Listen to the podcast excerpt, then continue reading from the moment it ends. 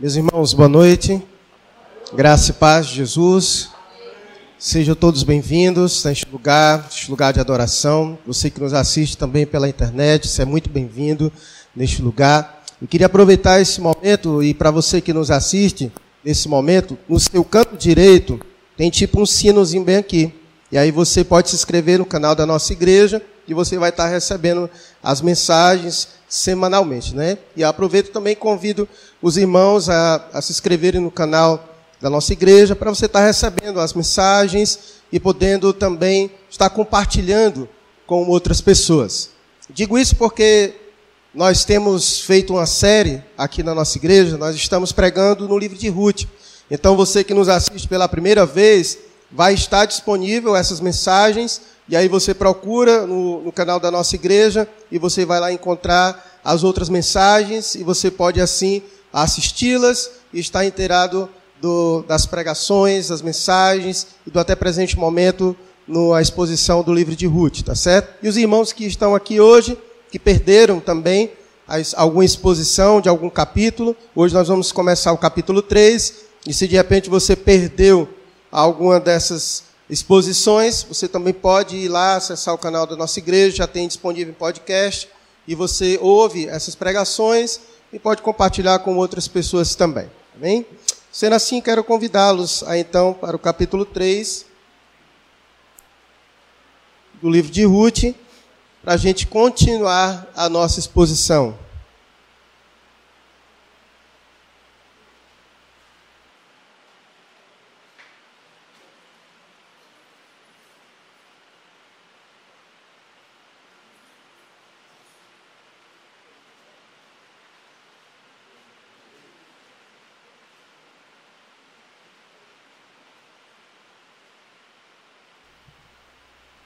Ruth, capítulo de número 3. Todo mundo achou? Amém? Vai nos dizer assim a palavra de Deus. Disse-lhe Noemi, sua sogra, minha filha, não hei de eu buscar-te um lar para que sejas feliz? Ora, Pois não é Boaz, na companhia de cujas servas estiveste, um dos nossos parentes? Eis que esta noite alimpará a cevada na ira.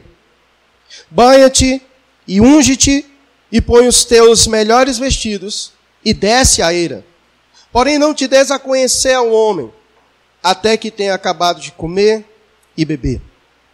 Quando ele repousar, notarás o lugar em que se deita, então chegarás e lhe descobrirás os pés, e te deitarás.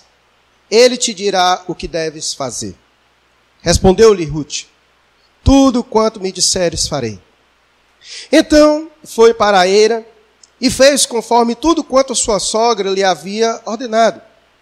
E havendo, pois, Boaz comido e bebido, e estando já de coração tanto alegre, veio deitar-se ao pé de um monte de cereais. Então chegou ela de mansinho e lhe descobriu os pés e se deitou. E sucedeu que, pela meia-noite, assustando-se o homem, sentou-se e eis que uma mulher estava deitada a seus pés. E disse ele: Quem és tu? Ela respondeu: Sou Ruth, tua serva. Estende a tua capa sobre a tua serva, porque tu és resgatador.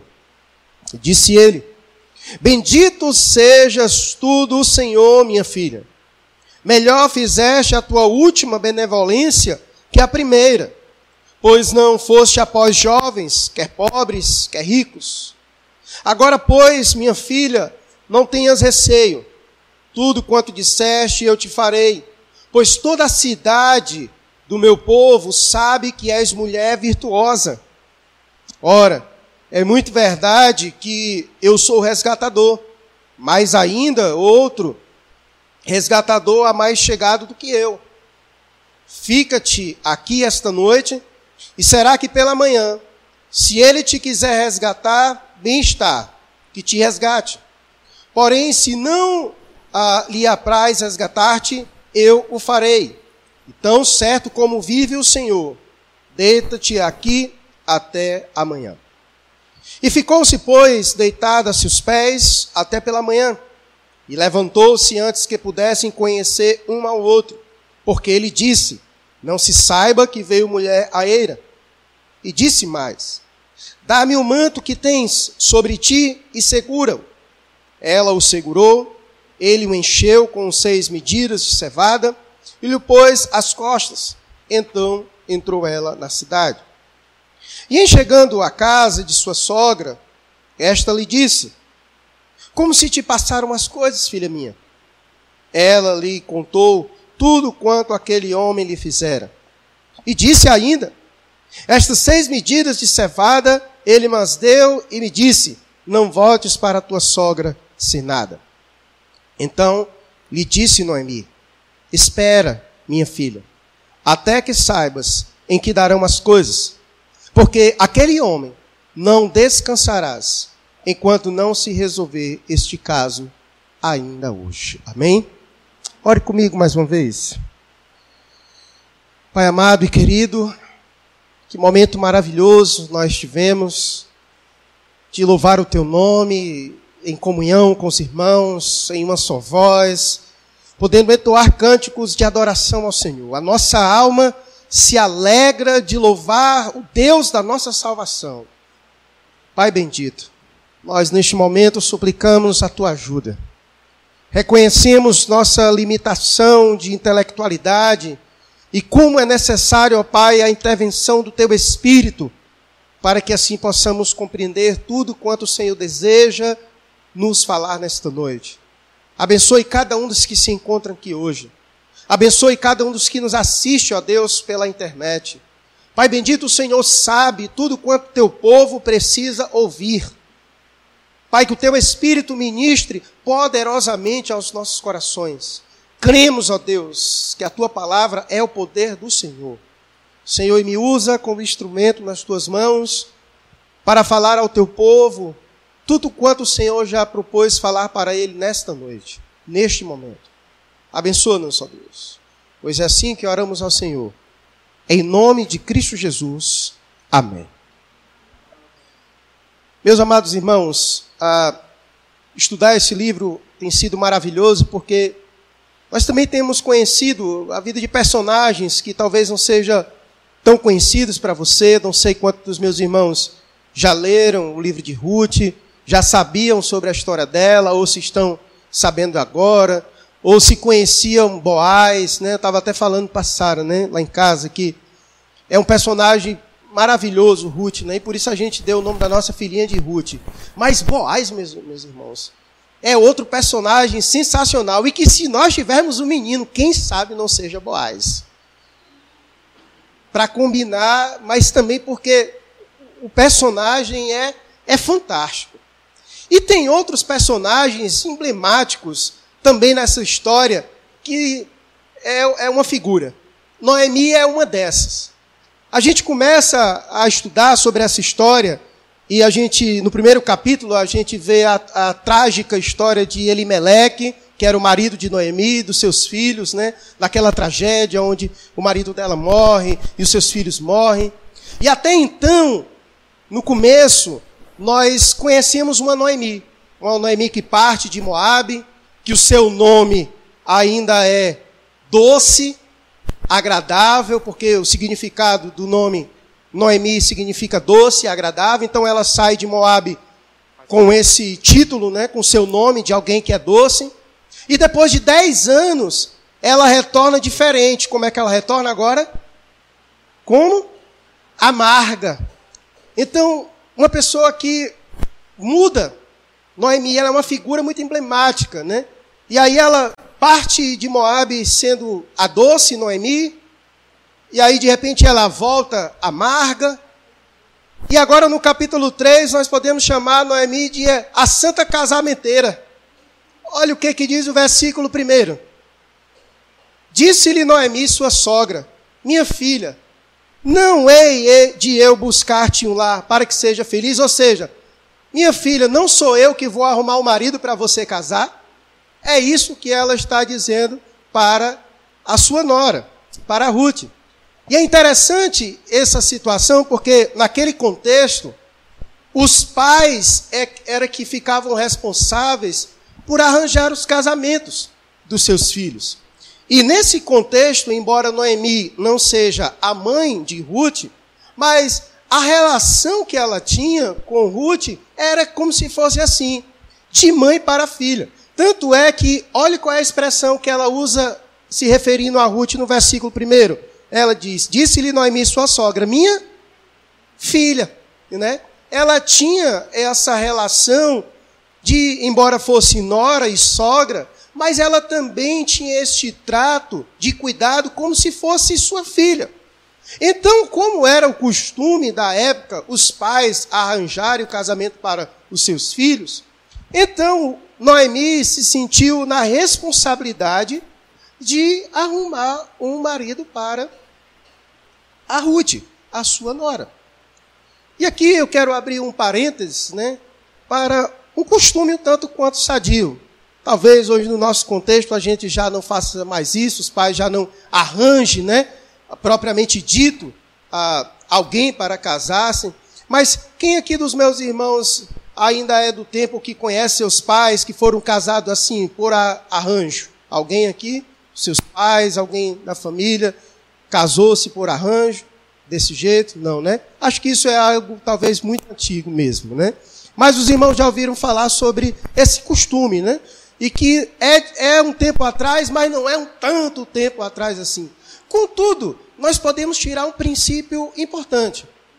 Embora hoje talvez não, não caiba mesmo na nossa realidade de contexto, essa ideia de os pais arranjarem um casamento e a outra pessoa casar com outra sem ter nenhuma afeição ou ter nenhuma afinidade. Contudo, tem um princípio importante: a relevância da escolha dos nossos filhos ser alguém do agrado dos pais. Esse princípio, eu creio que ele deve permanecer e ele é sadio. Né? E a gente vê quando esse princípio não é colocado em prática, o quanto é danoso para a família. Talvez você tenha experiência ou conhecer casos em que filhos casaram com outras pessoas que não se davam bem com os pais. E perceba o quanto é ruim isso para a família, o quanto é doloroso, o quanto é complicado. Os filhos que muitas vezes se casam com pessoas contra a vontade dos pais. Isso é tão preocupante, isso é tão problemático, né? E aí mantém-se um princípio sadio, né? Que é importante haver uma parceria. É importante quando os filhos vão casar-se, né? É, aqueles os pretendentes que eles que eles desejam casar serem pessoas que também sejam do agrado dos pais, né? E que, se os pais não aprovam, que considere a, a palavra dos pais, porque, afinal de contas, eu creio que na terra não existe pessoa que deseja o bem ou o melhor para os filhos do que os pais. Né?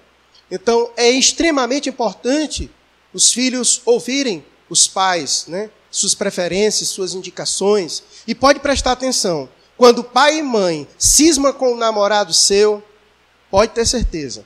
Não é bom você ir adiante. Não é bom você ir adiante. Né? Deus usa os nossos pais. Deus usa nossos pais. Eles são responsáveis por nós e é muito importante. Mas, pastor, eu, tô, eu sou maior de idade, já não tenho mais isso. Ouça seus pais.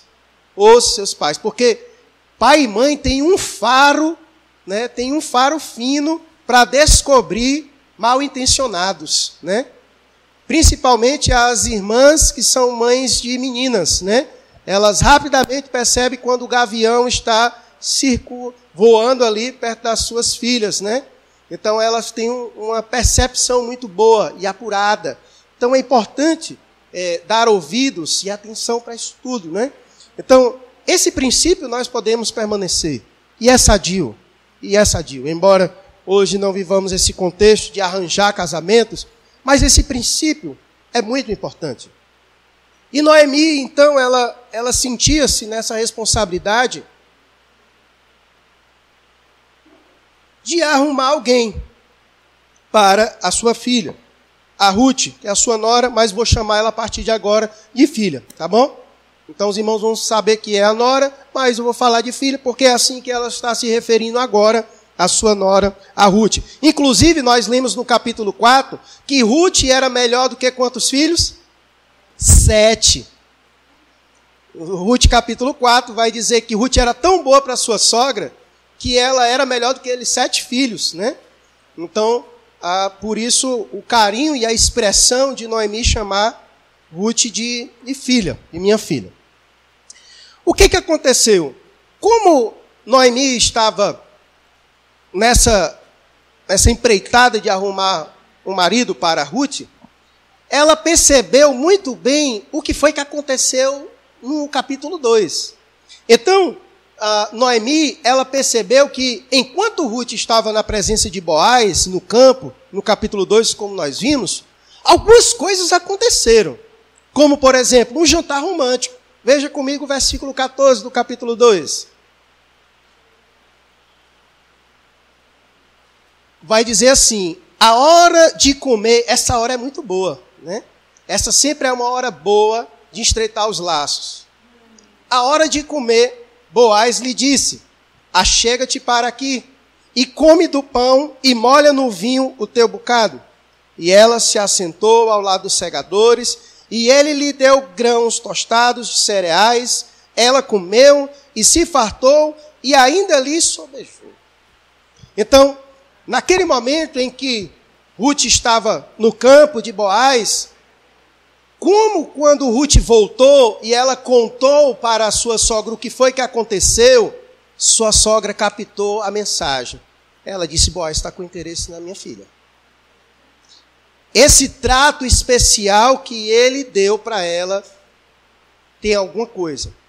E o versículo 23 vai dizer assim: Assim passou ela a companhia das servas de Boaz para colher até que a cega da cevada e do trigo se acabou, e ela ficou com a sua sogra. Ora, naquele momento em que Ruth estava com Boaz, Noemi percebeu um clima, e ela, coisa boa. Só que tinha acontecido algo. O momento da colheita havia acabado. E agora? Noemi pensou: eu não posso deixar esse fogo se apagar. Temos que pensar em alguma coisa. Porque só Deus sabe agora quanto tempo vai levar para Ruth novamente ir ao campo de Boaz. Então, para que a poeira não se, não, não se abaixe, então vamos aproveitar as circunstâncias. E aí, Noemi pensou, né? E aí o texto vai dizer como foi que ela planejou, então, este encontro de Ruth e Boaz. E ela vai dizer, ela planejou tudo. E vai, verso 2 vai dizer assim: Ora, pois, ora, pois não é Boaz, na companhia de cujas servas estivesse um dos nossos parentes, ela já disse para Ruth quem era o pretendente que ela ia arrumar para ela. Boaz. E todo mundo já aprendeu nas pregações passadas que Boaz era um partidão. Homem de Deus, homem valente, homem honroso, possivelmente ele era um dos 300 de Gideão, era um homem de Deus, era rico. Você quer mais o quê? O cara era rico. Só não disse que ele é bonito porque não fala da fisionomia dele. Mas o cara era rico, era crente. Era um soldado honroso. Talvez aí um coronel. Quer mais o quê? Ela pensou bem. Este rapaz é um bom para minha filha. Este rapaz é um bom para minha filha. E aí o seguinte plano dela para o encontro foi a seguinte: Eis que esta noite, esta noite, hoje vai ser o momento do encontro. Ele a limpará a cevada na eira. Noemi sabia que quando terminava a cega, como o verso 23 diz que terminou a cega da cevada e do trigo, era um momento agora de debulhar as coisas. Então Noemi sabia que quando acabava o momento das colheitas, durante a noite acontecia algo. Eles faziam assim: terminou a colheita, aí à noite eles se juntavam, todos os segadores, e aí à noite tinha um vento muito forte naquela região. Então por isso que eles faziam isso à noite. Porque eles pegavam aqueles garfos, assim, com três dentes, grandes, e eles ficavam jogando as palhas. E o vento que passava à noite levava a palha e caía só os grãos. Então, Noemi sabia que ao final da colheita eles faziam isso. E faziam isso à noite, porque o vento era mais forte e espalhava a, a, a palha, e assim ficava mais fácil de catar os grãos. Então, com esse entendimento, Noemi disse: então vai ser esta noite. É esta noite que você vai ao encontro. E aí ela aproveita e dá outras indicações, né, com a sua experiência, ela diz, dá outras instruções a Noemi de como ela deve ir a esse encontro. Primeiro era à noite, porque à noite sabia que Boaz ia estar na eira. Então era o momento oportuno de encontrá-lo. E aí a segunda recomendação que ela dá para Ruth, para este encontro, é o terceiro. E as meninas anotem, por favor. Banha-te, unge-te e pões os teus melhores vestidos. E desce a eira. E desce aonde o rapaz se encontra. Porém, porém, vá devagar. Não te des a conhecer ao homem, certo? Até que tenha acabado de comer e beber. Aqui a expressão conhecer ao homem não é a expressão de ter a relação embora mais na frente vá ter essa expressão, mas aqui a ideia de não te dar-te a conhecer é porque ela queria que fizesse, no primeiro momento, ele não visse ela. A ideia de Noemi é de você vai ao encontro dele, mas primeiramente ele não pode ver você. Tipo é aquele esquema que a pessoa planeja o outro, ah, você está aqui, olha, eu estou aqui também, né? Essas coisas, né? Pronto, mais ou menos assim. E aí ela, ele disse: vai à noite, toma um banho, obviamente, unge-te com os olhos né, de, de uh, incensos, né, que traziam bastante uh, de perfume, põe os teus melhores vestidos e desce a era onde ele vai estar. Porém, não te des a conhecer, vai em secreto, até que ele tenha acabado de comer e beber. Isso aqui é muito importante, meus irmãos. Não peça o rapaz para namorar quando ele estiver com fome. Os homens sabem disso, não é não, Marcílio? A gente com fome não dá certo. Não se trata assuntos assim, dessa natureza, importantes, homem com fome. Eu, pelo menos, eu com fome, eu não presto para nada. Né? Não penso, não raciocino, sou abusado. Então, se a mulher viesse me pedir para namorar, não quero não. Quero não.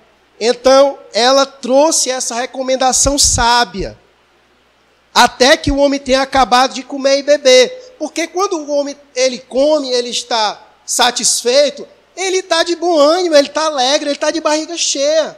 Então pense que até nisso Noemi pensou. Olha, o homem está trabalhando, porque como eles estavam colhendo todo, todo o fruto da, do trabalho, da colheita, então ele vai estar tá com fome. Então não é esse o momento. Espera o homem comer e beber. E aí, no verso 4, ela continua as recomendações. Continua as recomendações e diz: Quando ele repousar, notarás o lugar em que ele se deita. Então chegarás e lhe descobrirás os pés e te deitarás, e ele te dirá o que deves fazer. Que instrução meia complicada essa, né? Vê aonde o cara vai dormir, e quando ele se deitar, tu tira só um pouquinho do lençol dos pés, deixa os pés do cara fora e se deita nos pés dele, né? Qual era essa ideia? Muitos vão dizer que essa expressão é uma expressão de conotação de relação sexual, mas ainda não é. Por que, que não é? Porque se você for, for ver, no verso 14, só para só você entender que não é em relação à questão de relação sexual, ele vai dizer assim, verso 14: Ficou-se, pois, deitado a seus pés até pela manhã, e levantou-se antes que pudesse o quê? Conhecer um ao outro. Aqui sim, em relação à relação sexual, porque eles já tinham se falado, como é que eles tinham se falado e não sabia quem era o outro, né? Então, era em relação a isso. Então, isso dá a entender que a ideia não era essa, né? A ideia era qual? Simples Ora, o rapaz vai se deitar. E, e como ele está à eira, ou seja, ele está ao relento, é frio. E naquelas regiões, durante o dia é muito quente, mas à noite é muito frio. Então, como ele vai estar no campo aberto, então quando ele se deitar, ele vai se cobrir. Então, o que é que você faz? Você vai tirar só a parte dos pés. Ora, o que, é que vai acontecer numa noite fria com os pés dele? Ele vai acordar com a sensação de frio. Então, quando ele acordar com a sensação de frio, que ele for cobrir os pés, ele vai perceber: opa, tem alguém aqui. Tem alguém aqui. E é nessa hora que você então vai dar o bote. Essa é a ideia. Certo? Essa seria a ideia. E aí, o texto vai dizer, verso 5, vai dizer assim: Respondeu-lhe Ruth: Tudo quanto me disseres, farei. Ruth era muito submissa à sua sogra, entendia que isso era responsabilidade dela, e como ela era uma mulher experiente, ela então segue toda a recomendação dela. Então ela vai colocar em prática verso 6. Então foi para a eira e fez conforme tudo quanto a sua sogra havia lhe ordenado. Então estava tudo planejado, tudo esquematizado. Ela entendeu bem, anotou. Primeiro eu vou ali, deito e tal, tiro. Ela entendeu como seria tudo. Ela se banhou, estava cheirosa, bem bonitinha, com seu vestido melhor. Então ela fez conforme sua sogra havia dito. E no verso 7 vai dizer: Havendo, pois, Boado comido e bebido, e estando já de coração tanto alegre, porque eles estavam todos felizes pela grande colheita, estava de barriga cheia, um momento maravilhoso, né? veio deitar-se ao pé de um monte de cereais. Então, chegou ela de mansinho e lhe descobriu os pés e se deitou. E aí no verso 8 vai dizer o que aconteceu. Sucedeu que pela meia-noite, assustando-se o homem, mas é claro, imagine, meia-noite você vai dormir, na madrugada você acorda com a mulher nos seus pés. Ele ficou assustado. E aqui é o que a gente chama de os despertar abrupto, né? Ou seja, na Bíblia isso acontece, tem vários relatos dessa natureza. Por exemplo, lá em Gênesis vai dizer que quando Adão dormiu e ele acordou, quando ele acordou, quem é que estava do seu lado? Eva.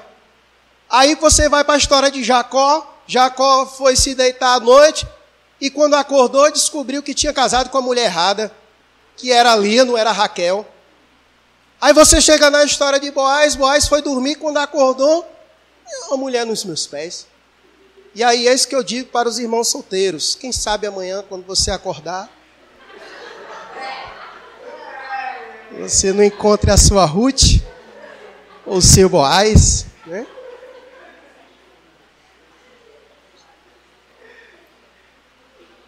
E sucedeu que meia-noite, se é hora de se encontrar com alguém, meia-noite, né? Já pensou, irmão Marcílio, se alguém depois dissesse que queria se encontrar com a Gabi meia-noite? Que coisa. Mas eu não tinha outra hora para ir. Ora, meus irmãos, sabe por que, que ela foi nesse horário? Ruth estava tão interessada em Boaz que ela foi à meia-noite, porque se você ler o verso 12, vai dizer assim: Ora, é muito verdade que eu sou resgatador, mas ainda há outro resgatador que é mais chegado do que eu havia outra pessoa que estava na frente de Boaz. Então, o que que Ruth fez? Noemi pensou justamente sobre isso. Eu vou mandar minha filha à noite, porque é bom que as pessoas não vejam, porque se o outro resgatador vê, pode ser que ele venha requerer a minha filha. Mas Noemi queria que Ruth se casasse com Boaz. E Ruth também queria Boaz. Então, primeiro ela teve a presteza de ir a Boaz para conversar com ele, para mostrar para ele o interesse que ela tinha de, de tê-lo como o seu marido. Então o texto vai dizer no verso 8: Sucedeu que, pela meia-noite, assustando-se o homem, sentou-se, e eis que uma mulher estava deitada a seus pés. Até então ele não sabia quem era, só sabia que era uma mulher. E disse ele: Quem és tu? Fosse um fantasma, hein? Misericórdia. E aí ele disse: Ela respondeu: Sou útil, tua serva. Estende a tua capa sobre a tua serva, porque tu és resgatador. Ou seja, ela disse: Quer casar comigo? É isso que ela quis dizer. Porque naquela cultura havia essa prática.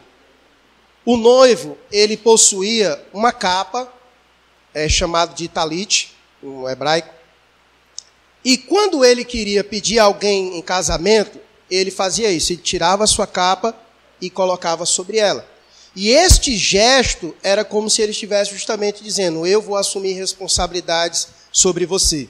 E por isso que ela disse: Estende a tua capa sobre a tua serva. Ou seja, quer casar comigo?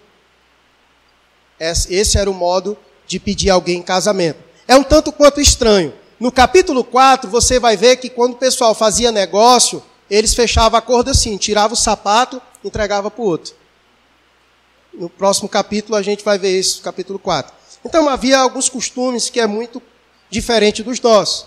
E a maneira de pedir o outro em casamento era isso, né? Gabriel já veio até com paletó, porque quando terminar ele ele vai passar ele já veio preparado, porque eu disse que ia pregar sobre isso, ele já veio preparado para passar a capa, né? Não sei em quem.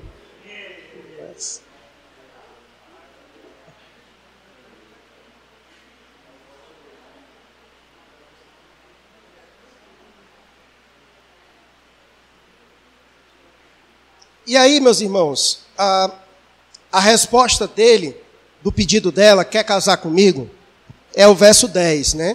E o cara é muito espiritual, a resposta dele. Bendito sejas tu do Senhor, minha filha. Eita Deus, louvado seja o Senhor. Melhor fizeste a tua última benevolência que a primeira, pois não foste após jovens, quer pobres, quer ricos. Né? Então essa foi o, esse foi o sim dele, né? Louvar a Deus porque ela lhe pediu em casamento, né? Então ele louvou ao Senhor por conta disso, ok? Depois desse sim que ele deu no verso 10, eu quero mostrar aqui para os irmãos algumas diferenças desse, desse casal, de Boaz e de Ruth. Essa é uma história muito bonita, e aí quem não teve o prazer de ler em casa, depois dê uma lida com mais detalhe, ah, e você vai ver o quanto é maravilhosa essa história. Mas eu queria observar com os irmãos como eles eram diferentes em algumas áreas, né? Desde histórico familiar, tradição e algumas outras coisas. Por exemplo, Ruth ela foi criada por uma família ah, pobre e de cultura pagã, muito diferente de Boaz. Boaz cresceu em Israel com o povo de Deus. Boaz agora era rico, Ruth era pobre. Boaz era solteiro, Ruth já havia sido casada, e por aí a gente segue a lista. Todavia, tinha uma coisa que era muito comum nesse casal, entre Boaz e Ruth: era o compromisso com Deus e o caráter genuíno, aprovado por Deus e testemunhado por muitos à volta deles. Nós podemos dizer que isso era o que era característica forte neles dois. Embora o casal houvesse muitas diferenças de raças, de ah, questões sociais, mas havia isso muito forte que os unia e que faz essa história ser tão bela. É que os dois, eles tinham algo muito em comum: compromisso com Deus e um caráter genuíno, aprovado por Deus e testemunhado por muitos à sua volta. E eu quero aqui, nessa história deles dois, apresentar sete características deles que vai nos servir de modelo para você que é solteiro, para quando você for procurar a sua pretendente ou seu pretendente, você olhar para a história de Boaz e Ruth e analisar essas características deles. E para você que já é casado, que sejam características que você vinha buscar para você, para a sua vida, para o seu cônjuge, para o seu casamento, para o seu relacionamento, né? que seja algo que você almeje a tornar-se a si. Né? Uma das primeiras características maravilhosas que a gente vê desse casal e dessa história, desse romance deles dois, é a espiritualidade. E aqui, quando eu falo por espiritualidade, eu me refiro a uma vida com Deus testemunhada. Quem tem acompanhado desde o capítulo 1 tem visto o quanto eles dois deram testemunho de vida com Deus. Nós aprendemos que essa história ela acontece num momento singular da história do povo de Deus. Lembra qual é o contexto? Do livro de quê? De Juízes. E nós bem sabemos que o livro de Juízes foi o tempo dos juízes foi um dos momentos mais difíceis do povo de Deus. Como nós lemos o último versículo do livro de, de Juízes, diz como era que as pessoas viviam. Cada um vivia conforme seu bel prazer. Ninguém temia a Deus, ninguém tinha o desejo de obedecer ao Senhor. Tanto é que a história de Elimeleque é o desastre, é o reflexo de um homem que não busca mais a Deus, né?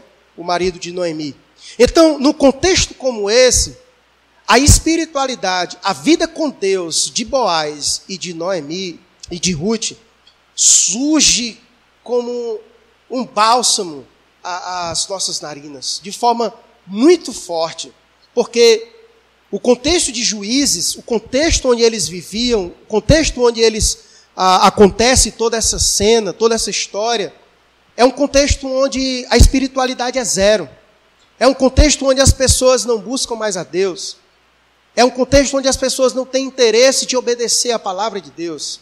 E é no contexto desse que o testemunho de Boaz e de Ruth salta aos nossos olhos de um testemunho muito maravilhoso.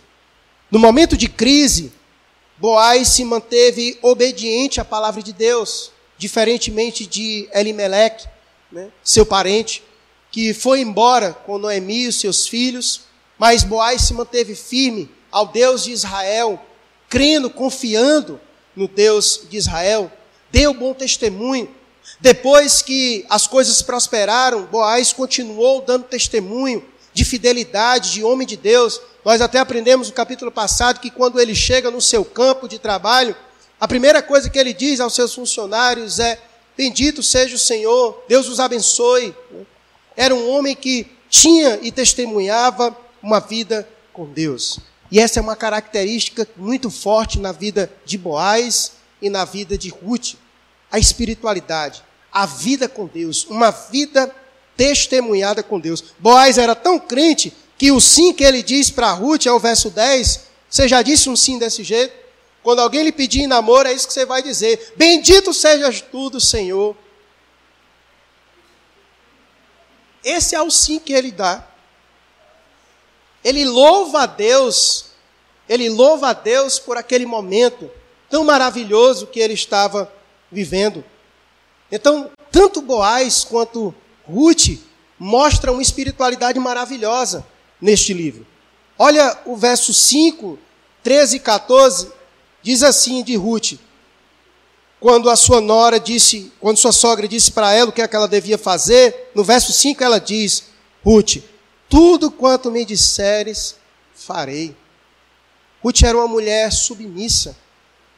E nós já aprendemos, quando Paulo escreve aos Efésios, quando ele vai falar sobre o que é ser cheio do Espírito, e quando ele chega na mulher, ele diz que a mulher cheia do Espírito é aquela que é o quê? Submissa. Ruth era uma mulher submissa. Era um nível de espiritualidade lá em cima ela era submissa à sua sogra, porque ela entendia o grau de responsabilidade que a sua sogra tinha sobre a vida dela. Ruth era uma mulher submissa a Boaz. Você vê no 13 e 14, ele dá uma ordem para ela que diz assim: Fica-te aqui esta noite, e será que pela manhã, se ele te quiser resgatar, bem está, que te resgate. Porém, se não lhe apraz resgatar-te, eu farei. Tão certo como vive o Senhor, deita-te aqui até amanhã. E o verso 14 diz o que ela fez. Ficou-se, pois, deitada a seus pés até pela manhã. Conforme Boaz havia dito para ela, ela fez. Assim como o que a sua sogra disse para ela fazer, ela fez. Também assim o que Boaz disse para ela fazer, ela também fez. Boaz era um excelente líder. A gente vê isso no capítulo 2, no capítulo 3, como ele conduz a sua vida, como ele conduz a, a, o seu empreendimento, como ele conduz a vida de, de Ruth no capítulo 3. Ambos eram convertidos de verdade. E aqui há um princípio maravilhoso para aqueles que pretendem encontrar seus pretendentes, né? Procure alguém que tenha vida com Deus, vida de fato testemunhada com o Senhor. Ruth foi abençoada de ter Boaz como seu marido, e Boaz foi abençoado por ter tido Ruth como sua esposa. Ambos tinham uma vida testemunhada com Deus. E não era aquela coisa fingida meia boca não. Quando eu falo convertido de verdade, é muito mais do que frequentar a igreja. Porque infelizmente hoje muita gente se engana e acha que espiritualidade é alguém que frequenta igreja. E arruma alguém para se relacionar. Não, fulano é ele é da igreja. Isso não quer dizer nada. Isso não quer dizer nada. Frequentar a igreja não quer dizer nada. Frequentar a igreja não quer dizer espiritualidade. Andar com Jesus não quer dizer nada que Judas andou três anos com Jesus e morreu enforcado. Precisa ter uma vida testemunhada, que de fato conhece Deus. Conhece Deus. E Boaz tinha uma vida testemunhada. Todo mundo sabia que Boaz era homem de Deus. E todo mundo também sabia que Ruth era uma mulher de Deus. Olha o versículo 11 no finalzinho do verso 11, vai dizer que toda a cidade do meu povo sabe que você é uma mulher o quê? Virtuosa. Leia Provérbios 31, é a mesma expressão. Boaz vai dizer que Ruth é a mulher de, de Provérbios 31, a mulher virtuosa. Testemunho dela, como ele diz, Pois toda a cidade sabe que você é uma mulher virtuosa. Todo mundo sabe que você é crente de verdade, você é uma mulher virtuosa. Então eles expressavam uma espiritualidade maravilhosa, testemunhada. Então cuidado. Às vezes a gente se engana. Às vezes a gente movido pela carência, a gente cai num conto do igrejado. A gente sai procurando pretendentes e acha que só porque a pessoa frequenta a igreja, ela é a pessoa adequada para você se relacionar. Mas não é. Analise a vida da pessoa. E aqui eu quero dar algumas perguntas para você, para você fazer, quando você estiver procurando uma pessoa para se relacionar. Veja se essa pessoa conversa sobre Cristo. Pense sobre isso. Veja se essa pessoa conversa sobre Cristo. Veja se essa pessoa ela deseja agradar a Cristo. Veja se essa pessoa vive para Cristo. Veja se essa pessoa ama as Escrituras, se ela ama a palavra de Deus. Veja se essa pessoa ama a igreja do Senhor Jesus, porque a igreja do Senhor Jesus é a noiva do Senhor Jesus. Ele ama a sua igreja de tal maneira que deu a vida por ela. Veja se essa pessoa ama a igreja do Senhor.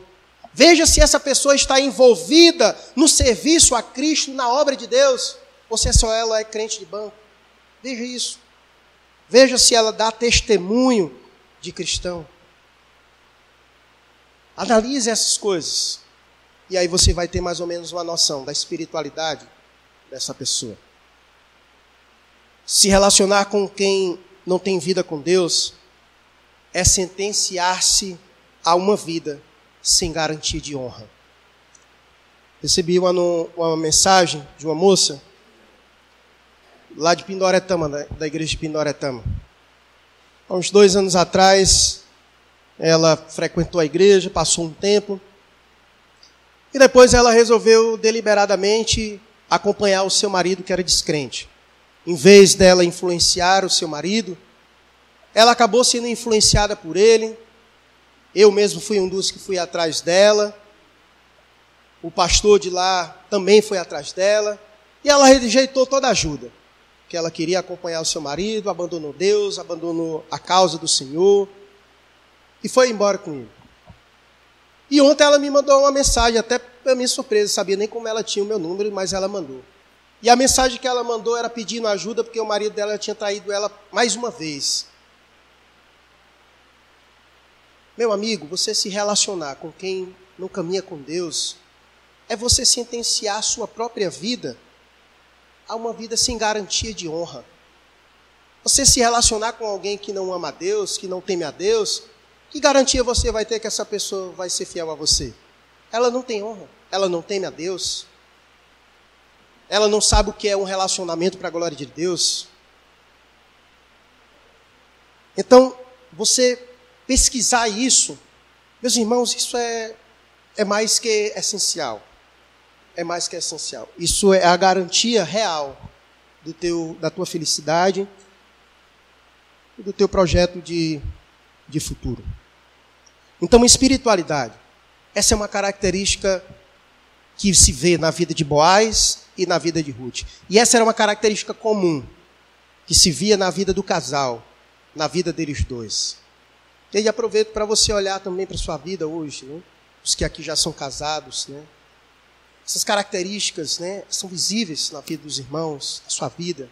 É um casal que transmite espiritualidade, vida testemunhada com Deus para as demais pessoas.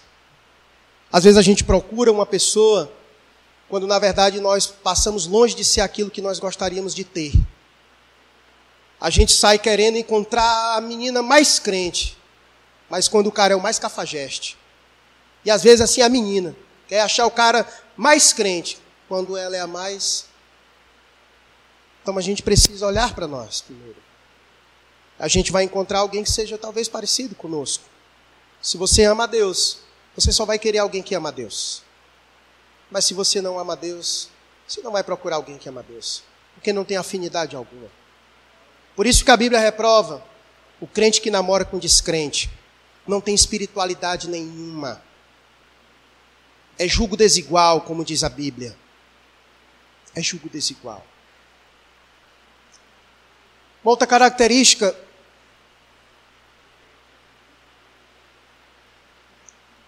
uma outra característica marcante na vida deles é a humildade.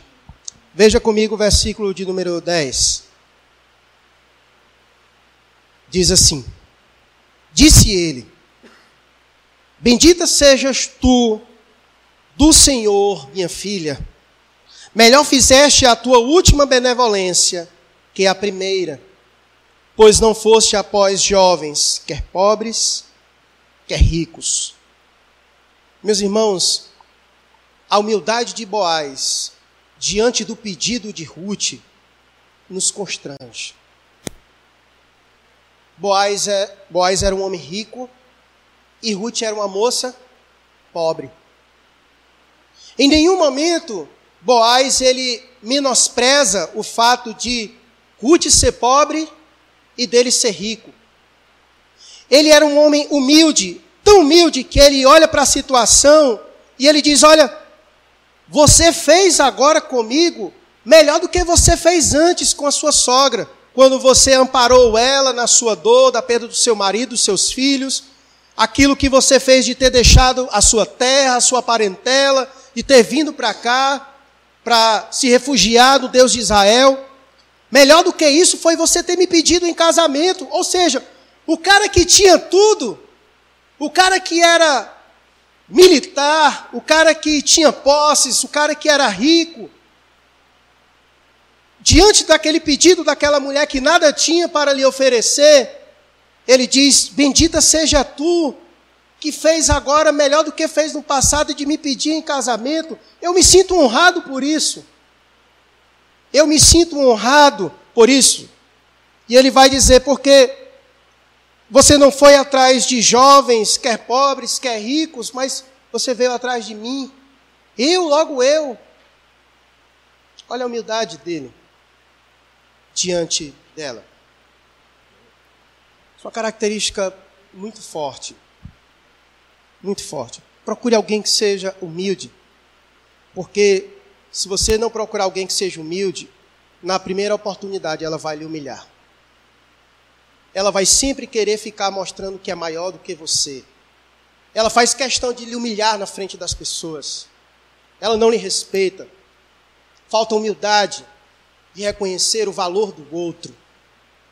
E é por isso que muitos relacionamentos não dão certo, porque falta humildade. Falta humildade. E ele era humilde. E ele transmite essa característica maravilhosa. Procure alguém que seja humilde. Procure alguém que seja humilde. A palavra de Deus já diz, Jesus disse, né? Eu sou manso e humilde. E ele espera que também sejamos assim. Então procure algum servo de Deus, alguma serva do Senhor que seja humilde. Uma terceira característica, falei sobre espiritualidade, humildade. Uma terceira característica importante que a gente vê nesse casal é a prioridade. Veja comigo o, cap... o versículo 10 e o 11. Ele vai dizer: Disse ele: Bendito seja tudo, Senhor, minha filha. Melhor fizeste a tua última benevolência que a primeira Pois não foste após jovens, quer pobres, quer ricos. Agora, pois, minha filha, não tenhas receio. Tudo quanto disseste eu te farei, pois toda a cidade do meu povo sabe que és mulher virtuosa. É interessante isso que Boaz diz para ela. Em nenhum momento se ler nessa história, neste romance de Boaz e Ruth, em nenhum momento se lê que ambos tiveram algum interesse pelo outro pelos simples fatores externos apenas.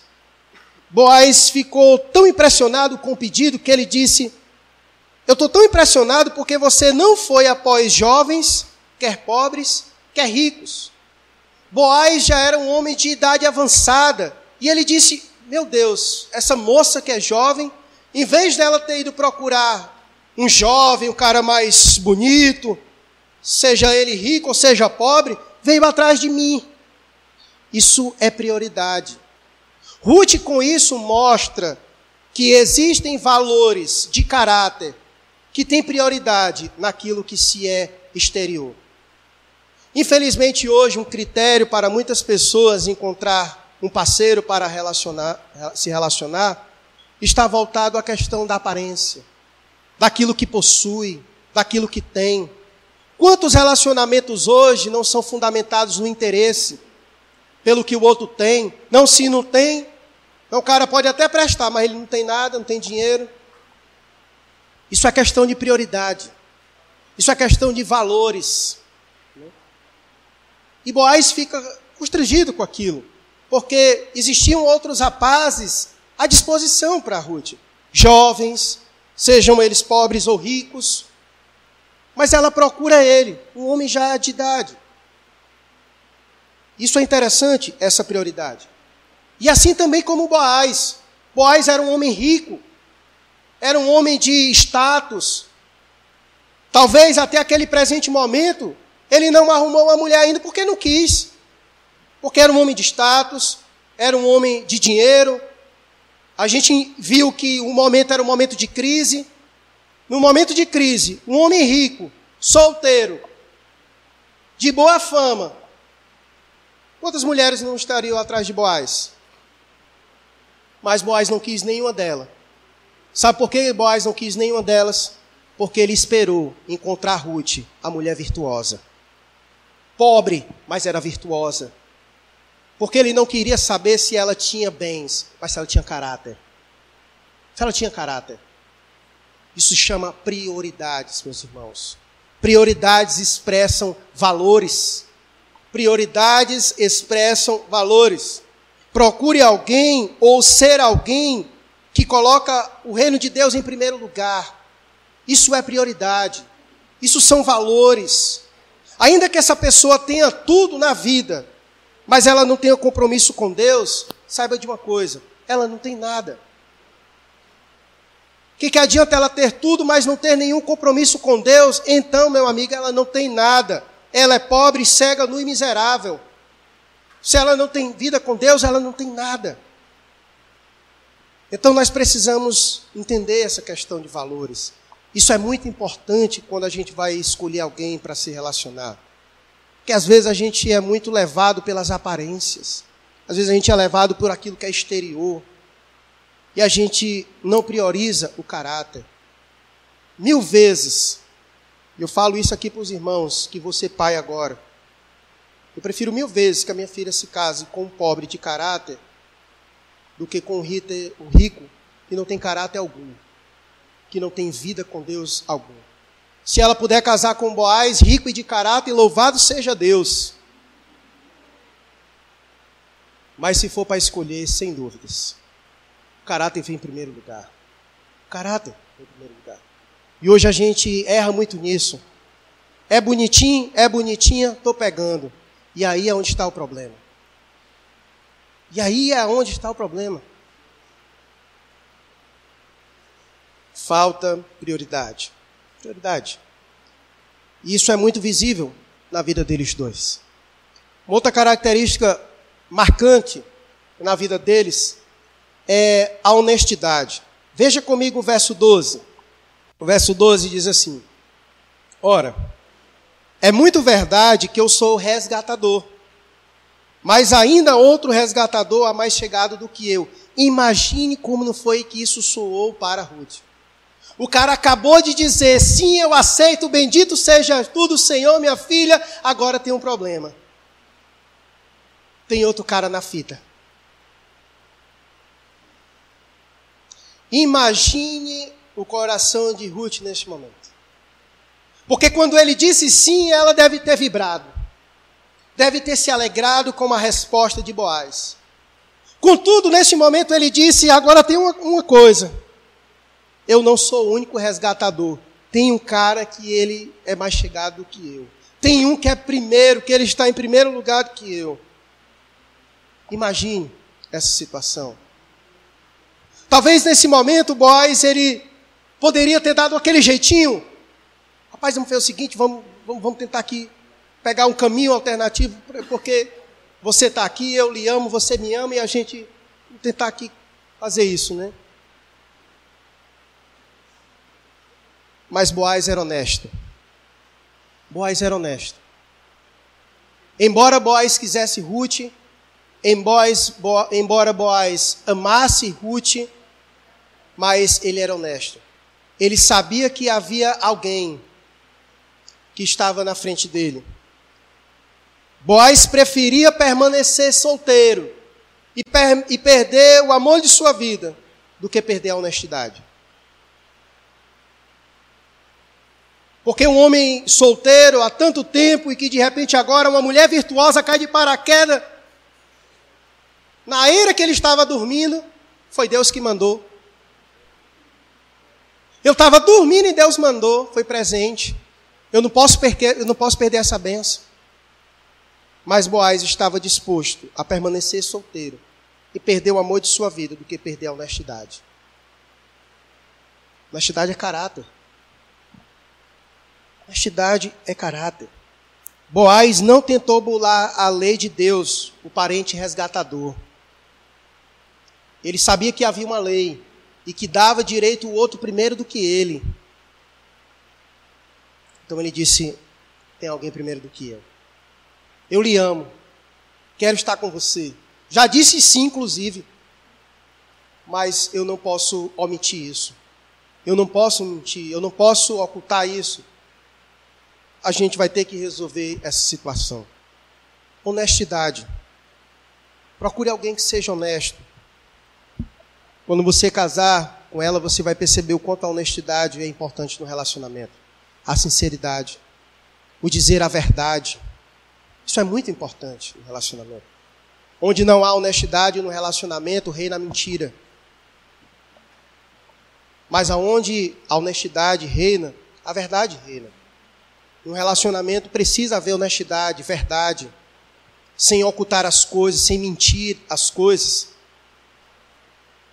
Quantos relacionamentos não são assim? Conduzidos por mentira, ocultando coisas de um, de outro. Precisa transparência, honestidade no relacionamento. Outra característica importante, você precisa procurar em alguém, é alguém de responsabilidade. Olha o versículo de número 13. Versículo 13 diz: Fica-te aqui esta noite, E será que pela manhã, se ele te, te quiser resgatar, bem-estar, que te resgate. Porém, se não lhe apraz resgatar-te, eu o farei. Tão certo como vive o Senhor, eu vou fazer isso. Ali é um juramento. É quando ele diz: Olha, fica aqui, vou resolver isso. Se esse cara não te resgatar, tão certo como vive Deus, eu farei. Ou seja, eu assumirei essa responsabilidade com você. Não se relacione com alguém que não transmita responsabilidade. No relacionamento é extremamente necessário haver responsabilidade. Alguém que não tem responsabilidade é alguém que não vai cumprir com os votos com você. E aí é muito complicado um relacionamento quando não se há responsabilidade. Por isso que alguém que não pensa e não quer casar não é alguém ideal para se relacionar. Por quê? Porque quando alguém diz que não quer casar, ela está querendo dizer o quê? Eu não quero ter responsabilidade com você. Porque casamento significa responsabilidades. Não se casa sem responsabilidades. Se, quando se casa, assume-se uma responsabilidade até quando? Até que a morte os separe. Então, quando alguém não pensa ou não quer em casar, não é alguém ideal para você se relacionar. Porque como é que você vai se relacionar com alguém que não, que não quer ter compromisso? Não quer ter responsabilidades? Então analise essa pessoa. Se ela não quer casar, então ela não quer compromisso, ela não quer responsabilidade. Então não é alguém ideal para se relacionar. Por isso, meus irmãos, que a Bíblia ela condena essa ideia de ficar. Ficar é alguém que não quer ter compromisso com alguém. Então, procure alguém que queira ter responsabilidades com você. E que não somente queira ter responsabilidades com você nas palavras, mas que tenha responsabilidades com você aquilo que é palpável. Alguém que realmente vai ter capacidade de lhe assumir. Eu não estou dizendo que seja alguém capaz de, de lhe dar a, uma vida que Boaz teria condições de dar para Ruth mas alguém que tenha mínimas condições de assumir responsabilidades com você. Então, pensar sobre isso no início de um relacionamento é extremamente importante. Pensar em alguém que tenha responsabilidades. Então, isso é uma, uma característica muito forte. E a penúltima característica é a pureza. Veja comigo o versículo 13 e 14.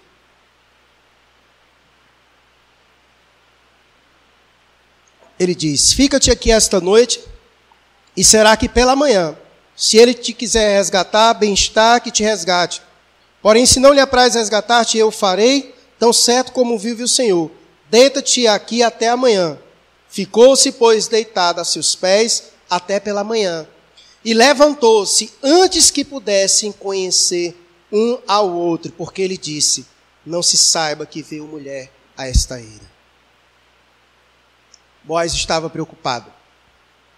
Boaz estava preocupado que os rumores na cidade, já que ele disse que em toda a cidade se sabia que Ruth era uma mulher virtuosa, ele estava preocupado que agora as pessoas soubessem de que de repente eles tivessem tido relações sexuais. E ele disse: Olha, cuidado, fica aí. Para que ninguém saiba que tu esteve aqui, porque pode ser que as pessoas pensem que tivemos alguma coisa. Boaz e Ruth, eles transmitiam pureza. Diante daquela situação, Boaz poderia ter dito: opa, caiu na rede a peixe. Veio na minha era, meu amigo, meia-noite, se deitou comigo. É bênção. Mas ele não tirou proveito da situação, não. Sabe por quê? Porque Boaz, ele mantinha-se a pureza. Ele mantinha-se a pureza. E é extremamente importante quando você procura alguém para se relacionar, alguém que transmita pureza. Ambos decidiram esperar no Senhor. Quantos jovens não tiveram relações sexuais antes do casamento? Boaz diz, diz minha filha, fique aí, que eu vou resolver essa situação. E eu estou preocupado porque você está aqui, pode ser que alguém tenha pensado que a gente tenha tido alguma coisa. Boaz, ele tinha caráter e tinha intenções de pureza, não só para ele, mas como para Ruth. Mas como para Ruth. Ambos decidiram esperar o Senhor. E aqui eu lhe aconselho: se o seu namoro te leva a esta área, aconselho-te a fazer como Boaz. É melhor perder o amor da tua vida do que desobedecer a palavra de Deus e cair na impureza. Boaz estava disposto a perder o amor da sua vida do que perder a honestidade. Se o seu relacionamento tem lhe levado ao pecado, à impureza sexual, meu amigo, é melhor você perder o amor da sua vida do que você desagradar ao Senhor. Tenha coragem de Boaz. Tenha coragem de Boaz. Um homem que passou a vida inteira esperando pela mulher, ela estava aos seus pés, deitado onde ele estava. Mas era um homem que tinha vida com Deus, pureza, pureza. E a gente vive hoje num contexto tão complicado, meus irmãos. São jovens atirados, moças atiradas, e é tão complicado manter-se a pureza nos relacionamentos. E é por isso que surgem os adultérios e tantas coisas. Manter-se a pureza. Procure alguém que transmita pureza. Procure alguém que transmita pureza. E fuja daquelas que você percebe que é a tentação do maligno, que vai te levar a uma impureza sexual. E a última, generosidade. Olha o verso 15 e 17. Disse mais: Dá-me o um manto que tens sobre ti e segura. Ela o segurou, ele o encheu com seis medidas de cevada e lhe os pôs às costas. Então ela entrou na cidade. E em chegando à casa de sua sogra, esta lhe disse: Como se te passaram as coisas, minha filha? Ela lhe contou tudo quanto aquele homem lhe fizera. E disse ainda: Estas seis medidas de cevada ele me deu e disse: Não volte para a tua sogra sem nada. Fuja de quem é mesquinho, fuja de quem é egoísta, fuja de quem é avarento. Analise como é que aquela pessoa emprega o seu dinheiro. E analise como é que aquela pessoa emprega o dinheiro dela, com ela, com os outros, com seus familiares. Veja como é que ela emprega os recursos dela com a obra de Deus. Fuge de quem é mesquinho, porque ser caridoso é um mandamento bíblico. E como é ruim você se relacionar com alguém que é mesquinho, é mão de vaca, é avarento. É muito complicado. Só falta fazer a mulher e os filhos passar a fome. Porque é seguro é alguém que é avarento, que não dá testemunho de cooperar na obra de Deus, coração duro. Veja, analise. Boaz disse: Minha filha, não volte para casa sem nada, não. Não voltes para a tua sogra sem nada. Boaz não tinha nada ainda com ela, ainda estava para resolver a situação com outro parente, mas já estava mostrando generosidade para ela. É aquele tipo de camarada que leva a menina, quer pa, pa, paquerar com ela, mas não tem coragem de pagar nem um pastel para ela. Minha filha, fuja desse. Fuja desse. Misericórdia. Né, Wilson? O cara nem se preparou para isso, meu irmão. E antes de convidar a menina, passe um mês juntando dinheiro, pelo amor de Deus, mas não faça uma vergonha dessa. Né? Então, cuide. Cuide, né? Generosidade. É muito bom quando você se relaciona com alguém que é mão aberta. Não estou dizendo que é estragado. Estou dizendo isso. Mas que não seja mão de vaca, mesquinho, egoísta, avarento, pegado às coisas e, e não às pessoas. Né? Mas procure alguém que é generoso, que cuida bem da sua família, Alguém que você sabe que quando chegar na velhice dos seus pais, não vai ter problema de colocá-los em casa. Não vai ver como um problema de despesas a mais. Mas alguém que ama assistir o outro, os familiares, que assiste os necessitados, que assiste sua família. Se ele não assiste a família dele, tampouco vai assistir você.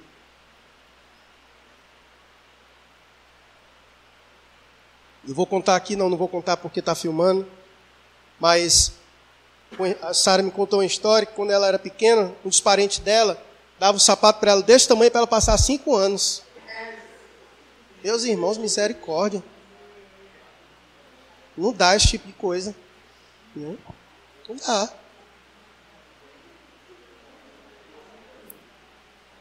Procure alguém que seja generoso, generoso. E o verso 18 finaliza com talvez o dia mais longo da vida de Ruth. Verso 16 e 18. Verso 16 diz assim: Em chegando a, sua, a casa de sua sogra, sua sogra doida para saber o que aconteceu, já que ela armou tudo, né? Aí ela pergunta logo: Como te passaram com as coisas, minha filha? Ou seja, e aí, deu certo? O que o homem disse, sim ou não? E aí ela contou para ela tudo o que foi que o homem lhe fizera. Aí no verso 18, ao conselho da sua sogra. Então lhe disse Noemi: Espera. Espera, minha filha, até que saibas em que darão as coisas porque aquele homem não descansará enquanto não se resolver este caso ainda hoje. O conselho da sogra para ela foi: minha filha, espere. Saiba esperar. O grande problema hoje de jovens é que não sabe esperar. Não sabe esperar. São precipitados. Vivem em função das suas carências não sabe esperar o momento certo, a pessoa certa, se precipita. Muitos casais de namorados não sabem esperar o momento do casamento e caem na impureza sexual. Tem que aprender a saber esperar. Imagine Ruth, talvez o dia mais longo da vida dela, ela teria que aguardar. Ela teria que aguardar Boaz resolver tudo sem saber se iria ser resolvido. Imagine como não seria essa espera. Mas ela tinha que aprender a esperar. Crendo, confiando. Assim é a nossa vida. A nossa vida com Deus é assim. A gente precisa caminhar com Deus sabendo esperar. Tempo certo. Boaz esperou a sua vida quase toda, já era de idade avançada, mas esperou para dar o tiro certo. É a mulher virtuosa. Espere. Tem esperança para você que já está na casa dos 50. Tenha fé. Tenha fé. Minha avó casou com 70. Tenha fé. Espere. Minha avó casou com 70 anos, meus irmãos. E foi um casamento maravilhoso. Um fizeram companhia ao outro. Tenha fé. Perca, perca a esperança, não. Espere. Leia comigo o Salmo 27 para a gente finalizar.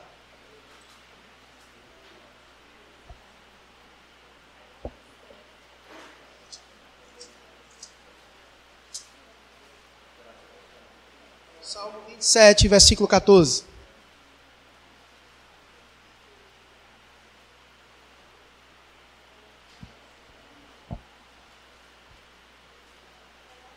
Salmo 27, versículo 14, nos diz assim a palavra de Deus: Espera pelo Senhor, tem bom ânimo e fortifique-se o teu coração.